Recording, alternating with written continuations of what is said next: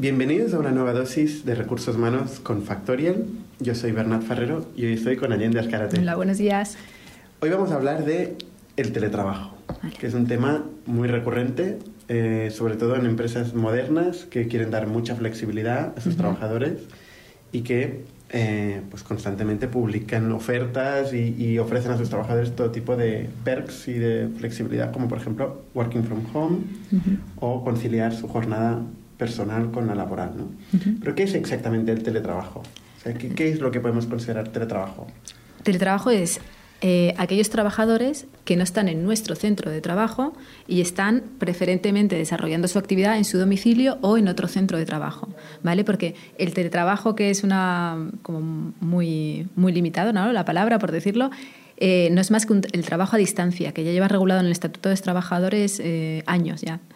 ahora sí es verdad que después del Real Decreto que hemos vivido a principios de este año con toda la regulación del control horario, ha afectado mucho, muchísimo al tema del teletrabajo, pero no tanto en el control horario, que ya era obligatorio, ¿vale? El control, el trabajo a distancia, teletrabajo, llamémoslo como queramos, vamos a reducir y vamos a hablar aquí de teletrabajo, pero realmente es el trabajo a distancia. Eh, el teletrabajo ya era una jornada especial regulada en el Estatuto de los Trabajadores y ya era obligatorio hacer ese control horario. Por lo tanto, mucho ojo a aquellas empresas que lo tengan oficialmente instaurado el teletrabajo, que la inspección le podría reclamar el control de la jornada de cuatro años atrás, no desde mayo, como todos estamos ahora un poco pensando que desde mayo solamente nos, estamos obligados a jornadas completas, a, a presentar este control horario, no.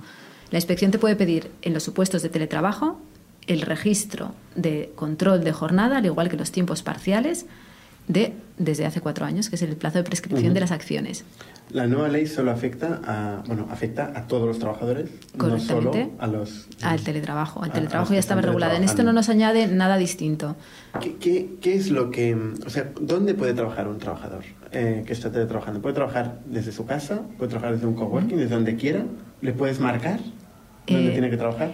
Realmente el trabajador nos tiene que informar como empresa cuando hay una solicitud y una regulación de teletrabajo, hay que determinar un centro de trabajo, porque tiene unas implicaciones, mm, sobre todo en tema de que la gente se olvida, pero cuando existe un teletrabajo, aparte de que el trabajador tenga y conserve todos sus derechos a formación, a la misma franja salarial, eh, o sea, sus derechos los mantiene a participar en órganos de representación de la empresa, pero lo más importante está en el tema de prevención de riesgos laborales. Un trabajador tiene que recibir formación de su puesto de trabajo, que es un poco ambiguo porque es su casa. Por ejemplo, si trabaja desde casa, si trabaja en, otro, en otras oficinas, en la, playa, pues lo mismo, pero no creo que vaya todos los días a trabajar a la playa, sobre todo cuando tenemos un invierno por delante, pero bueno, es algo muy puntual. Pero es cierto que esas indicaciones sí que hay que establecerlas en un, en un plan de prevención de riesgos laborales y se tiene que hacer indicación, el trabajador debe recibir formación y, sobre todo, eh, vigilancia a la salud, como cualquier otro trabajador. Entonces es muy importante determinar el centro de trabajo porque en ese plan de evaluación de riesgos laborales general de empresas se tiene que hacer indicación de la existencia del teletrabajo, de los trabajadores. No. El centro de trabajo. No, decir donde quiera en cada momento. Eso, siempre se tiene que determinar. Entonces, si va a ser un teletrabajo, cuando se regula, estableces y dices, pues va a ser en mi domicilio. O, oye, mira, que ya no quiero desde el domicilio, pero voy a estar ubicado en tal centro de trabajo y sobre todo mucho ojo cuando tenemos un centro de trabajo, por ejemplo, el trabajador si está en su domicilio por mm, inviolabilidad del, domicilio establecido en la Constitución, nadie te puede entrar en tu domicilio a mirar, a no mirar, a ver qué haces, qué no haces. Eh, entonces la inspección difícil puede llegar a detectar que existe teletrabajo picando las puertas, pero si tú estás en un lugar público, te vas a trabajar en una zona de oficinas, por, ejemplo, mm, ahí eh, corres el riesgo de que alguien pica la puerta y que sea una inspección y solicite a toda la gente que está allí pues que, se una identificación y saber en qué empresa estás. Entonces, si no lo tienes regulado y en tu plan de prevención has indicado que se realiza teletrabajo y que las, las condiciones que no has recibido formación, podría ser un motivo de sanción. Por lo tanto, el teletrabajo, si se concede, hay que regularlo bien. Hay un concepto que no sé si estás tú familiarizada, eh, que se llama el digital nomad que básicamente es gente que se dedica a dar vueltas por el mundo vale. en varios coworkings o varios países y siguen trabajando en remoto Perfecto. para una empresa. Vale. Esto estaría, eh, sería difícil de regular porque el centro de trabajo cambia periódicamente. Vale, pero esto sí se regula, o sea, tú tienes que regular que el centro cambia periódicamente, que las características de su puesto de trabajo, tú piensas que trabajes aquí en la oficina o en tu casa eh, los riesgos más o menos son los mismos. En una oficina es más fácil un desalojo, una, eh, un desalojo. Un desalojo, por ejemplo, medidas de evacuación cuando hay un problema. En tu domicilio, pues es un poco, estás en las situaciones particulares de un domicilio. Pero el riesgo, por ejemplo, vamos a suponernos un trabajo ordinario de oficina en un centro de trabajo y en tu casa, los riesgos son los mismos, ¿no? Tú tienes, y, la, y, la, formación que debes recibir es la misma. La pantalla tiene que estar una medida, te tienes que sentar correctamente. Eh, esa formación de prevención de riesgos laborales, los cables no tienen que estar cruzados por ningún sitio. O sea, son cosas muy básicas que se dan en una oficina y en un hogar. Entonces, si no es un hogar y son distintos centros repartidos por el mundo, hay ciertas cosas que son de formación, trabajes aquí o en China, ¿no? Siempre tienes un puesto de trabajo, unas obligaciones, unas pantallas, eh, si es con un ordenador, que no puedes estar X minutos, tienes que parar, parpadear, eh, bueno, todas las medidas que todos sabemos que nadie lo hacemos. Que hacer como cualquier otro trabajo. eso mismo. Eh, en, dices lo de China riendo, pero es que mucha gente trabaja desde Bali, por ejemplo. Claro, no, no, ya nos seríamos, yo me apunto también. claro. Que darle una vuelta a esto. Claro, esto luego están cómo de, de, permanente es el concepto del teletrabajo, porque pues, en algunos casos eh, hay trabajadores que dicen, eh, pues hoy me viene el de la caldera y me voy a quedar en casa, ¿no? espontáneamente, sin preaviso, sin ser una, una situación recurrente. Y otros no, otros dicen, oye, quiero conciliar mi vida y quiero trabajar de casa, porque tengo un niño, lo que sea. ¿no? Son distintos tipos de teletrabajo. Sí. Todo es teletrabajo. Eh, a ver, cuando es algo tan puntual de la caldera, es un permiso, es un permiso de ese día de realizar tu trabajo de una forma distinta, una licencia, porque mmm, alguien que viene en la caldera ya sabes que durante el tiempo que esté el de la caldera, no sabemos si va a ser una hora, tres o cuatro, no te va a producir porque no le va a dejar en la cocina o bueno, donde tenga instalada la caldera y seguir trabajando, pues estará medio medio, ¿no? Entonces realmente no vayamos a ser tampoco tan puristas y tan exagerados en conceder aquí un teletrabajo, sino es una licencia que tú concedes a puntual. que puntual, a que alguien desarrolle su trabajo o no se le descuente en X horas porque no va a estar trabajando, no deja de ser una licencia y un permiso. Pero está eh, trabajando. Pero está trabajando, claro que sí. Entonces, no vamos a ser puristas de decir, bueno, vamos a llamar al de prevención, que hoy tengo uno más que va a estar haciendo teletrabajo tres horas. No, no vamos a, a ser tan, tan estrictos. Pero sí que hay que pensar que es una licencia de un trabajo eh, distinto de un día, de unas horas. Ahora, en el momento que tú concedes un teletrabajo y está, eh, de verdad se repite cíclicamente o lo has propuesto en una oferta de trabajo, en el propio contrato de trabajo, hay que pensar que el teletrabajo se debe regular por escrito. Puede ser en el momento inicial de contratación o puede ser en un anexo posteriormente, pero el teletrabajo debe estar regulado por escrito. Es una de las cosas. Hay gente que el de la caldera le viene cíclicamente también. también, sí. Pero claro, el tema es que con cualquier concesión se convierte en derecho adquirido, política de facto. Claro.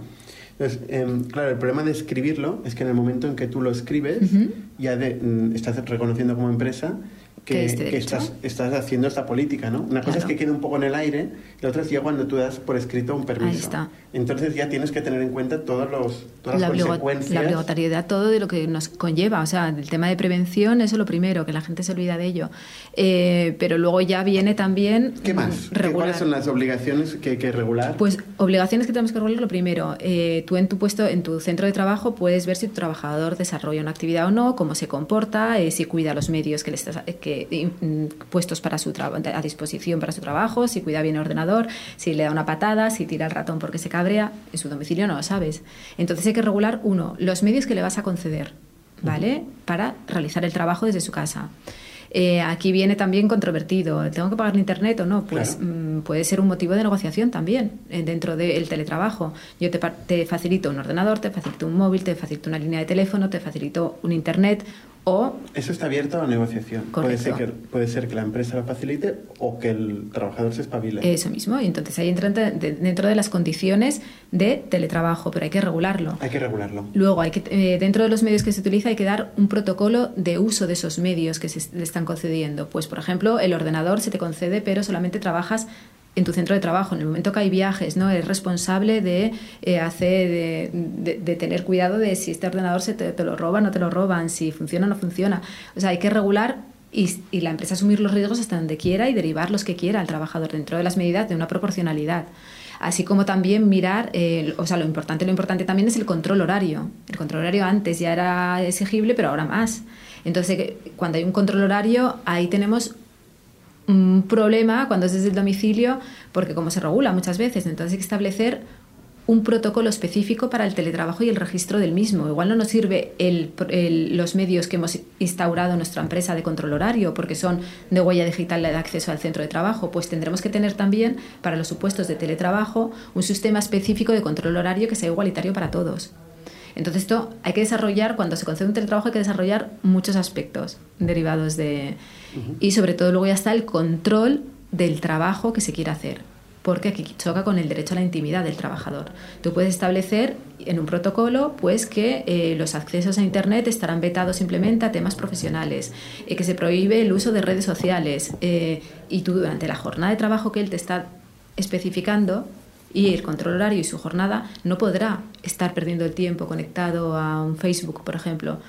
Mm, pero todo esto tiene que estar regulado para que el día de mañana nos pueda control sobre su conexión a internet etcétera tiene, que estar regulado y tiene que ser correcto tiene que ser muy conocedor el, trabajador eso y siempre todo el control que estás eso mismo y siempre tiene que haber un interés superior de empresa, pues por ejemplo, si manejas datos confidenciales, eh, pues por seguridad no puede entrar en X páginas porque eh, puede derivarse o puede haber un virus. O sea, es muy importante. No, el control empresarial no puede ser arbitrario. Tiene que haber un bien de protección superior al a la intimidad del trabajador, que pesa mucho más. El derecho a la intimidad es un derecho constitucionalmente protegido y es superior a cualquier intromisión del empresario. Y entonces el empresario tiene que demostrar el por qué tu derecho a la intimidad se va a quedar un poco solapado como interés económico, profesional o... ¿Vale? Entonces es muy importante regularlo tanto el, control como también la desconexión cuando luego no está en situación de trabajo. Correcto, o sea, es importantísimo que en el, en el Real Decreto que tanto se ha oído por tema de control horario hay un tema muchísimo más importante que es el derecho que tienen los trabajadores a la desconexión digital y que todas las empresas deben de estar realizando, que no sabemos cómo de momento no tiene mucha acogida. Eh, ¿Qué significa eso? Tanto la pequeña, eso como, es un protocolo, aquí esto es protocolo, pero consiste en una formación al trabajador, en unas reglas, en una comunicación. Eh, hay medidas muy light y hay otras súper estrictas. ¿Cuál podría ser súper estrictas? Pues que un servidor eh, no derive mails a partir de X hora, que ya finaliza la jornada laboral, a los particulares, que no se envíen eh, cortafuegos que se establezcan ya a nivel ya en plan muy kamikaze y muy estricto. Pero no es necesario llegar a eso. Tú puedes formar al trabajador y decir, oye, a partir de tal hora no hay que responder. Recuerda que tu jornada es que tienes derecho al descanso, mm, a, a, tus descansos, a tus vacaciones. En vacaciones no se debe contestar al mail, no se debe de... Mail, WhatsApp. Todo. Y, es, eh, llamadas. y hacerles una formación y un protocolo. Y la empresa debe de hacerlo, tanto tengas un trabajador como 500. O sea, esto es obligatorio para todas las empresas. Y si esto no se realiza, la inspección puede actuar y puede haber multas de hasta 6.250 euros perfectamente porque todavía no hay mucho movimiento, pero se considera que puede ser un incumplimiento de jornada. ¿Vale? Hablas de un concepto que es, eh, hablamos de control, ¿no? Y entendemos el control como una forma de garantizar la productividad de ese trabajador, eh, para simplificarlo. Pero claramente eh, la productividad es complicada, es complicado de, de, medir, ¿no? Y creo que mucha discusión alrededor del teletrabajo pues tiene que ver con, con la productividad, sí. si realmente esto está afectando a la persona o no. Por ejemplo, si tienes hijos y tienes hijos a tu alrededor eh, mientras estás trabajando, pues difícilmente vas a ser eh, productivo. Entonces, ¿cómo esto lo puedes llegar a medir? ¿Cómo puedes demostrarlo. Claro, antes de, instaurar en una empresa un teletrabajo, eh, parte de hacer un estudio económico, igual que cuando haces un plan de negocio antes de, crear una empresa, ¿no? Eh, tienes que tener una situación real de tu empresa, una productividad real, estudiarla y ver qué quieres mantener yo quiero mantener estos mínimos que consigo con un equipo normal aquí, mm, trabajando, con no niños, pero igual con un compañero que te da la paliza igual más que un niño, ¿no? Eh, valorar la productividad que tú tienes, que pretendes conseguir y mm, en esta regulación, en este protocolo, y no paramos de hablar de protocolos, en este protocolo o regulación del teletrabajo, uno, puedes hacerlo como episodio piloto y marcando, porque es el acuerdo de las partes. No hay que olvidar que aquí estamos pactando eh, empresa-trabajador una forma de regulación de un teletrabajo. Entonces ahí pactarás y dirás, eh, pues quiero mm, que la productividad tal, estos resultados, si no, o instalo el teletrabajo durante un periodo de seis meses, prorrogable o no. Eh, y lo que sí tiene que quedar regulado para que tú puedas luego quitar un teletrabajo y denegarlo y decir esto no funciona, es tener unos medios numéricos mm, previos para poder decir no se garantiza, si se garantiza, no cumples. Hay que hacer un ejercicio de objetivizar la, productividad. Correcto. Eh, previa y posterior a la situación del trabajo. ¿no? Y esto es algo que en un programador, por ejemplo, es, extremadamente difícil. En una persona que hace ciertos manipulados por hora en su casa, Más sencillo. pues es muy fácil, ¿no? Claro. Y en los grises, pues es, donde vivimos. Ahí estamos siempre. Lo que es muy importante, que estamos hablando de la voluntad de las partes en instalar el teletrabajo, el famoso Real Decreto de este año eh, viene a introducir un pequeño ojo que quizás el teletrabajo puede ser obligatorio aceptarlo para la empresa. Y es la adaptación de jornada a la carta, que se llama, en el que el trabajador solicita a la empresa para poder conciliar su vida personal y familiar una puede ser una adaptación de su jornada, de su distribución. No consiste en reducción de jornada, ¿vale? La reducción de jornada está contemplada en el Estatuto de los Trabajadores y en los distintos convenios colectivos, pues por cuidado de menores de 12 años, que es la famosa reducción por guarda legal, o por mayores eh, que necesiten eso, ayuda, incapacitados, etcétera, con enfermedades. ¿Qué ocurre? Lo que estamos hablando ahora con este Real Decreto es la adaptación y lo que se llama jornada a la carta, que es mm, por motivos personales, para conciliar mi vida personal o familiar, que hay que argumentar, no vale decir quiero... Y va muy unido al teletrabajo, porque puede ser o bien solicitar un teletrabajo, pero puede ser también una jornada a la carta de que yo tengo jornada partida, pero solicito jornada continua porque tengo que ir a recoger a los niños, no tengo familiares, me estoy viviendo lejos de mi domicilio y solicitas una adaptación de jornada a la carta. Y esto es un derecho que tienen los trabajadores. Eso mismo. Que tienen que exponer, solicitarlo a la empresa. Se abre un periodo de negociación de 30 días en el que se debate si no. Y la empresa tiene que dar su solución. Su solución que puede ser no, perfectamente, pero no puede ser arbitraria y tiene que ser proporcional y medir si es más, más eh, interesante los motivos que está poniendo la empresa para denegar o no eh, este esta adaptación de jornada a la carta. de hecho, en caso de no estar de acuerdo el trabajador, podría recurrir a un, a un órgano de conciliación. Correcto, no está ni abogado ni procurador, va, lo impugna y, y ojo. tendrá unos días para responder. Eso mismo. Y ojo, porque ya hay jurisprudencia al respecto y no solo se está reconociendo al trabajador el derecho a adaptar su jornada, sino se están reconociendo daños y perjuicios por, el retraso en poder instalar esta, esta adaptación de jornada a la carta. Y va muy vinculado con el teletrabajo porque la gente lo está pidiendo un poco vinculado al teletrabajo. Mucha gente no, lo que pide es una jornada continuada, pero mucha gente está diciendo, quiero una adaptación de jornada y quiero mm, hacer pues teletrabajo X días al mes, eh, toda mi jornada, eh, solamente los dos días que pues mi marido no puede ir a por los niños y un poco... Mm, Lunes y viernes, eso me pasa.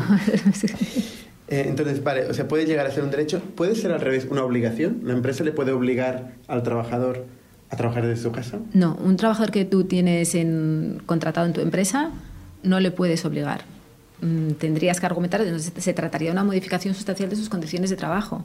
Es decirle, no, ahora te cambio estas condiciones y aquí no queda más que la voluntad de las partes de eh, lo que pasa que, a ver, realmente es beneficioso, porque generalmente cuando hay una modificación de un centro de trabajo se argumenta que es perjudicial al trabajador porque tiene que desarrollar, implementar más, o sea, invertir más tiempo para desplazarse. Aquí no, si haces teletrabajo no tienes, es muy difícil que un trabajador no lo acoja a esta medida, pero realmente no puedes obligarle. Cuestión distinta es que tú crees un puesto de trabajo que sea y una oferta de trabajo que sea solo para un puesto de teletrabajo, para que trabajo a domicilio.